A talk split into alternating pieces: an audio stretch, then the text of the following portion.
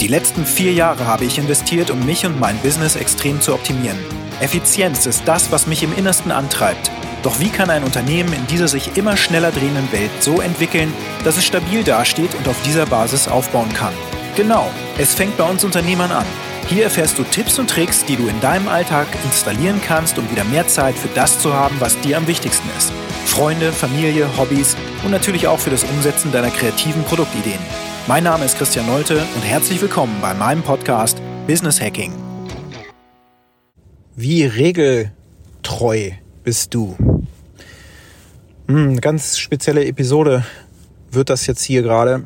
Ähm, denn mit Business Hacking hat das oberflächlich erstmal gar nichts zu tun. Aber wie kann ein Business denn eigentlich gehackt werden? Das geht ja nur durch dich als Persönlichkeit. Das bedeutet, wenn dein Unternehmen gerade nicht so gut dasteht, wie du das gerne hättest, dann bedeutet das, dass du selber an deiner Persönlichkeit arbeiten darfst. Denn alles, was wir als Ergebnis in unserem Leben feststellen, das haben wir selbst erzeugt. Auch wenn das manchmal unser Ego oder unsere Gedanken uns vielleicht auch ein bisschen anders einreden wollen. Also wir alle rennen ja mit Stories durch den Kopf, die wir uns erzählen. Oder wir rennen nicht durch den Kopf mit unseren Stories, sondern wir rennen mit Stories im Kopf durch die Gegend und erzählen uns, wie die Realität wohl gerade ist und warum die Realität so ist, wie sie ist. Also ein Beispiel, mir nimmt jemand die Vorfahrt und ich bin gerade auf, unter Stress, möchte schnell zu einem Termin kommen. Dann könnte ich natürlich sowas denken wie, so ein Blödmann hat ja keine Augen im Kopf, was soll dir der Mist und noch äh, andere Flüche ausstoßen und mich darüber herrlich aufregen, dass der mir gerade in den Weg gefahren ist, weil das ja so ein Idiot ist und der nicht aufpasst und nicht bei der Sache ist. Hat er seinen Führerschein im Lotto gewonnen und solche Sachen. Das sind natürlich Geschichten, die wir uns erzählen über die Realität. Die anderen sind alle Idioten, passen nicht auf, gehen mir nicht aus dem Weg, wenn ich ähm, ja, einfach auf der Straße ganz normal spazieren gehe. Was soll denn das? Die Welt verroht. Und in Wahrheit ist das aber alles nur Ausdruck für deine eigene Gedankenwelt. Denn das muss ja überhaupt nicht stimmen, was du da denkst. Und vor allen Dingen ist es viel wahrscheinlicher, dass du selbst in diversen Situationen unaufmerksam bist. Vielleicht nicht gerade im Straßenverkehr, aber vielleicht bei der Konversation mit deiner Ehefrau zu Hause oder mit deinem Partner. Und ja, das, diese Zusammenhänge, die sehen wir als Mensch nicht unbedingt so ohne weiteres. Und vor allen Dingen wirst du jetzt vielleicht sogar sagen, hm, ist das so? Nee, das, bei mir ist das nicht so. Auch das ist eine Story. Ich habe mich so viel mit Persönlichkeitsentwicklung beschäftigt und bin selbst auch also seit 14 Jahren locker in diversen Trainings, Coachings, Mentorships unterwegs, so dass ich mich selbst permanent ja, optimiere, hinterfrage und das auch immer strukturierter tue. Also mittlerweile mache ich das täglich in einer ganz, ganz strukturierten Art und Weise, wo ich mir anschaue, nicht nur die, die Story, die ich mir gerade über das Ereignis erzähle, wie zum Beispiel mir fährt jemand in den Weg, und ich rege mich darüber auf, dann gucke ich mir eben im zweiten Step auch an, okay, welche Emotionen hängen denn da eigentlich dran? Und möglichst spezifisch, das sind mehrere Emotionen, nicht nur eine. Also Wut ist natürlich was ganz, ganz Offensichtliches. Ähm, manchmal sogar Rage, ne, wenn man jemanden fast töten könnte, weil er oder sie etwas getan hat oder gesagt hat oder geguckt hat oder sonst was. Nein, ähm, da hängen noch andere Gefühle dran. Oftmals vielleicht, dass man sich unwichtig fühlt, nicht wahrgenommen fühlt, nicht akzeptiert fühlt oder sonst irgendwas. Also man kann das sehr, sehr detailliert sich anschauen und wir Menschen in unserer Zivilisation zumindest haben stark verlernt, da überhaupt hinzuschauen, was für Emotionen alle da sind. Also sich da auch wirklich mal zu fragen, welche mindestens fünf Emotionen und Gefühle sind denn da überhaupt? Ganz oben die Eisspitze, und dann geht das natürlich unter dem Meeresspiegel und wir gucken dann, was liegt denn da drunter überhaupt. Und ähm, ja, vor allen Dingen, ob diese Story überhaupt wahr ist.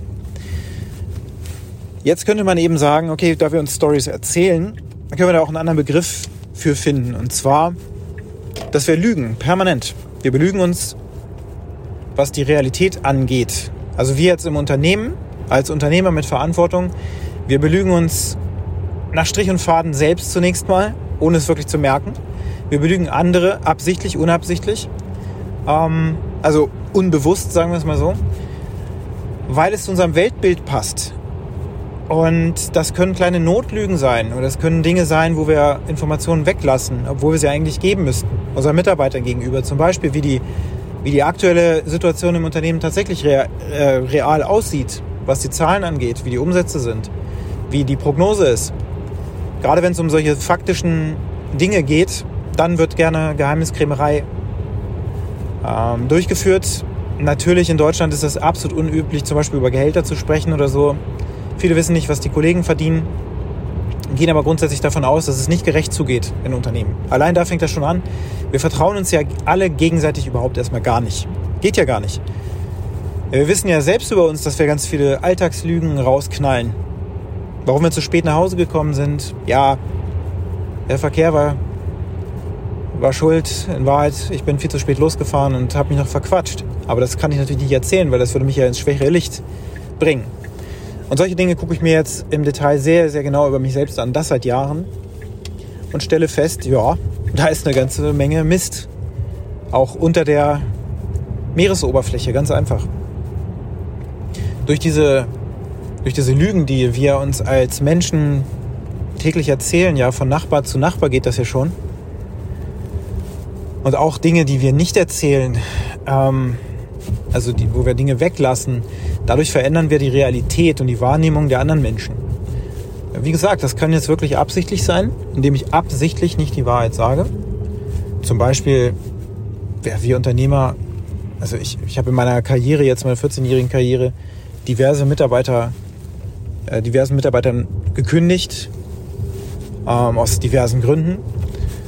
Ähm, und in dem Kündigungsgespräch dann nicht die Wahrheit zu erzählen oder eben auch bei der Einstellung nicht die Wahrheit zu erzählen über die Situation, wie es gerade im Unternehmen aussieht und die Prognose und wie sicher der Job ist und so weiter, das alles erzeugt Missgunst, Misstrauen und so weiter. Also wenn man da offen und ehrlich interagiert und auch seine eigenen Fehler eingesteht, dann gewinnt man schon.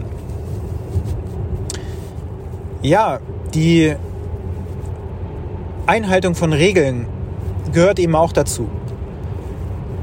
Mm, und die Einhaltung von Regeln, die betrifft zum Beispiel auch ganz einfach solche Dinge wie jetzt. Ich fahre gerade Auto, nehme diesen Podcast auf. Beim Autofahren ist es so, dass wir natürlich Regeln befolgen müssen, damit wir im Straßenverkehr uns aufeinander verlassen können. Es gibt ja Länder, wo es nahezu keine oder sehr wenige Verkehrsregeln gibt oder die Regeln, die es gibt, die werden nicht eingehalten. Da gibt es dann irgendwelche Stellvertreter, mh, mm, Dinge, die sich in der Kultur sozusagen eingeschlichen haben. Eigentlich gäbe es eine Regel, aber die wird kulturell irgendwie nicht eingehalten. Und wenn man dann als ja gerade deutscher regelkonformer Mensch, die wir ja so sind, wir sind ja sehr genau, äh, sagt man über uns, wir halten Regeln sehr genau ein, wir sind pünktlich und solche Sachen. Da gibt es ja so alle möglichen Klischees. Wenn man dann irgendwo hinkommt, zum Beispiel in Indien, äh, da Auto fahren möchte oder so und den Verkehr da erlebt, meine Güte, das möchte man lieber gar nicht machen. Oder ich war mal in Thailand äh, mit dem Roller unterwegs, so einem Motorroller. Das, ist, das hat schon was. Also da muss man sich schon ein bisschen was trauen und dass, wenn dann LKWs zum Beispiel sowieso die stärkeren sind, für die gelten dann ganz andere Regeln. Äh, auch in Kanada zum Beispiel bin ich auch schon Auto gefahren. Da muss man ein bisschen aufpassen an manchen Stellen. Das muss man einfach wissen. Und hier in Deutschland gibt es halt ganz klare Regeln. Wir haben alles sehr genau geregelt. Aber halten wir uns denn dran? Das möchte ich mal bezweifeln. Die Mehrheit wird sich nicht an Geschwindigkeitsregeln halten. Und du dich wahrscheinlich auch nicht. Da fängt das schon an.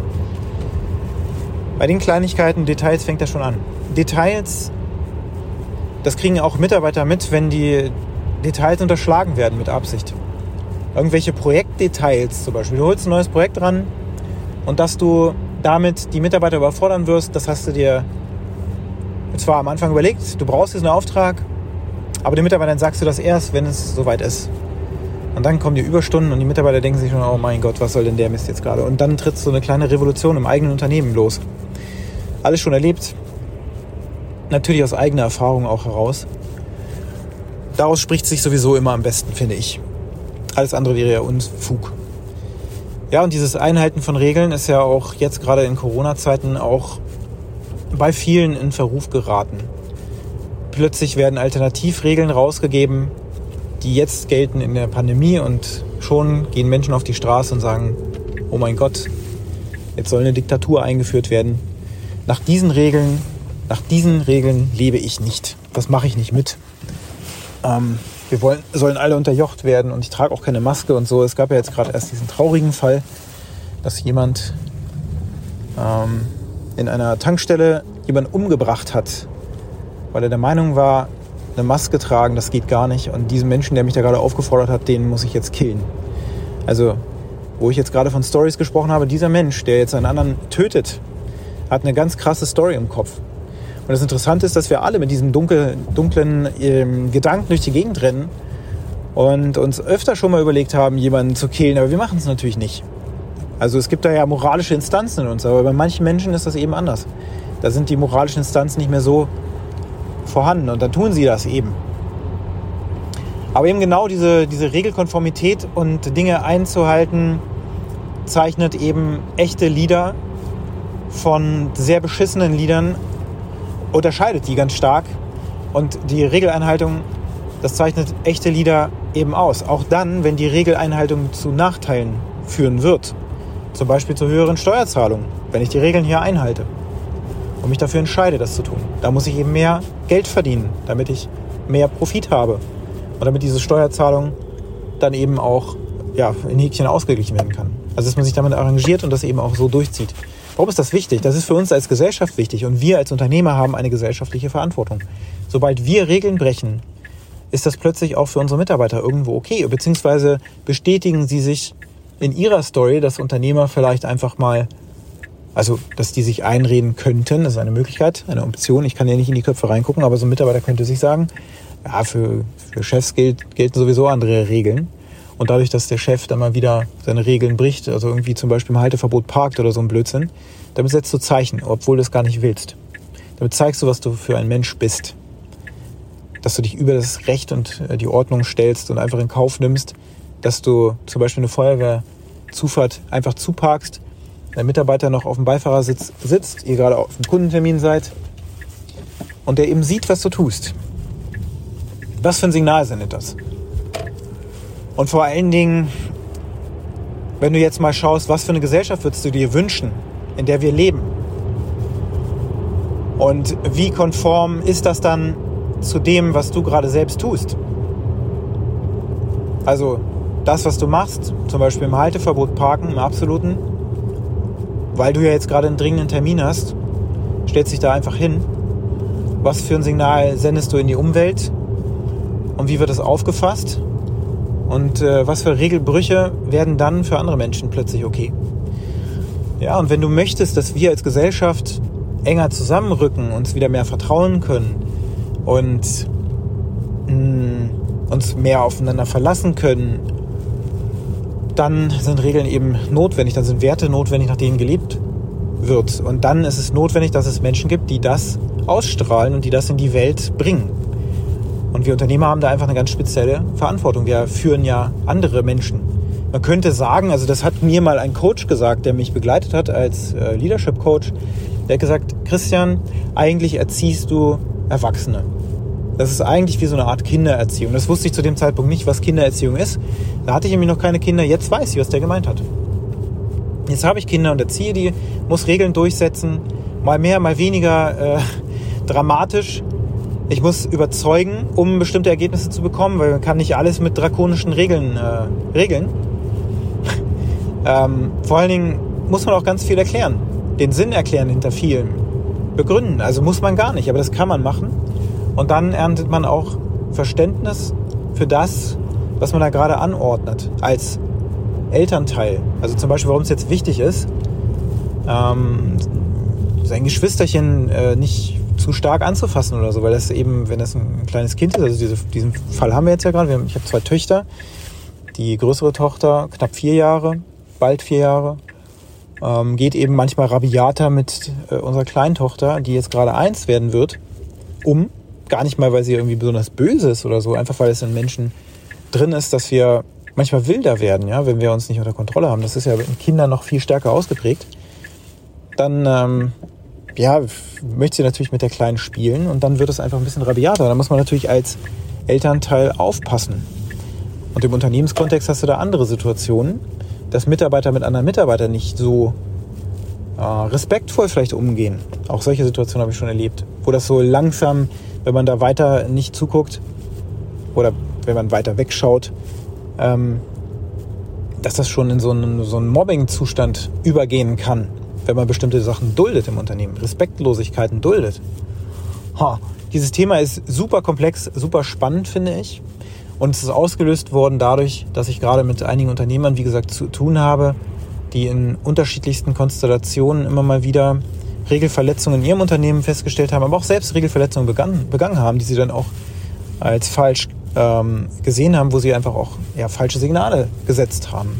Details werde ich jetzt hier nicht äußern, aber auf jeden Fall ähm, ist das eben wirklich überall präsent. Und wenn wir Mitarbeiter führen wollen und wenn wir die, die Gesellschaft eben wirklich beeinflussen wollen zum Positiven, dann müssen wir uns mit diesem Thema Regelkonformität einfach noch viel, viel stärker auseinandersetzen. Und was das eigentlich bedeutet, als Leader mit Verantwortung voranzugehen. Denn du bist immer ein Leader, wenn du in dieser Unternehmerrolle bist oder auch Geschäftsführerrolle bist, dann gucken die, die Menschen einfach zu dir. Du bist auch Leader, wenn du zu Hause mit deinen Kindern interagierst. Dann gibst du denen einfach Maßstäbe, Respekt und so weiter, wie man das durchsetzt oder was das überhaupt bedeutet gibst du bewusst oder unbewusst einfach so weiter. Und wenn du kleine Notlügen äh, raushaust und das merken deine Kinder eben auch, ähm, dann werden die das eben auch in ihr Wesen übernehmen. Und so machen das Mitarbeiter ganz genauso. Und eben alle anderen Menschen, mit denen du auch interagierst, Kunden und so weiter, Lieferanten. Also sei dir gewahr darüber, was strahlst du eigentlich täglich aus? Was möchtest du ausstrahlen? Welche Werte und Normen möchtest du in der Gesellschaft erleben, ähm, an denen du tatsächlich eine Mitwirkung hast, ohne es vielleicht bisher bemerkt zu haben? ja, da möchte ich dich gerne inspirieren, ein bisschen mehr darüber nachzudenken und wo du sozusagen auch im Kleinen schon dafür sorgen kannst, ähm, ja, für mehr Verlässlichkeit und Vertrauen und Zuverlässigkeit. Ich wünsche dir einen ganz tollen Tag und bis bald. Herzlichen Dank, dass du dir diesen Podcast angehört hast und wenn er dir gefallen hat, dann teile ihn gerne Bewerte mich mit fünf Sternen auf Apple Podcasts oder Spotify oder den anderen Podcast-Plattformen. Und wenn du gerne Kontakt mit mir aufnehmen möchtest, dann kannst du das natürlich sehr gerne tun. Ich freue mich darüber. Geh einfach auf alphaprocess.io oder eben auf Twitter oder LinkedIn. Dort findest du mich natürlich selbstverständlich auch. Und jetzt wünsche ich dir einen produktiven und angenehmen Tag.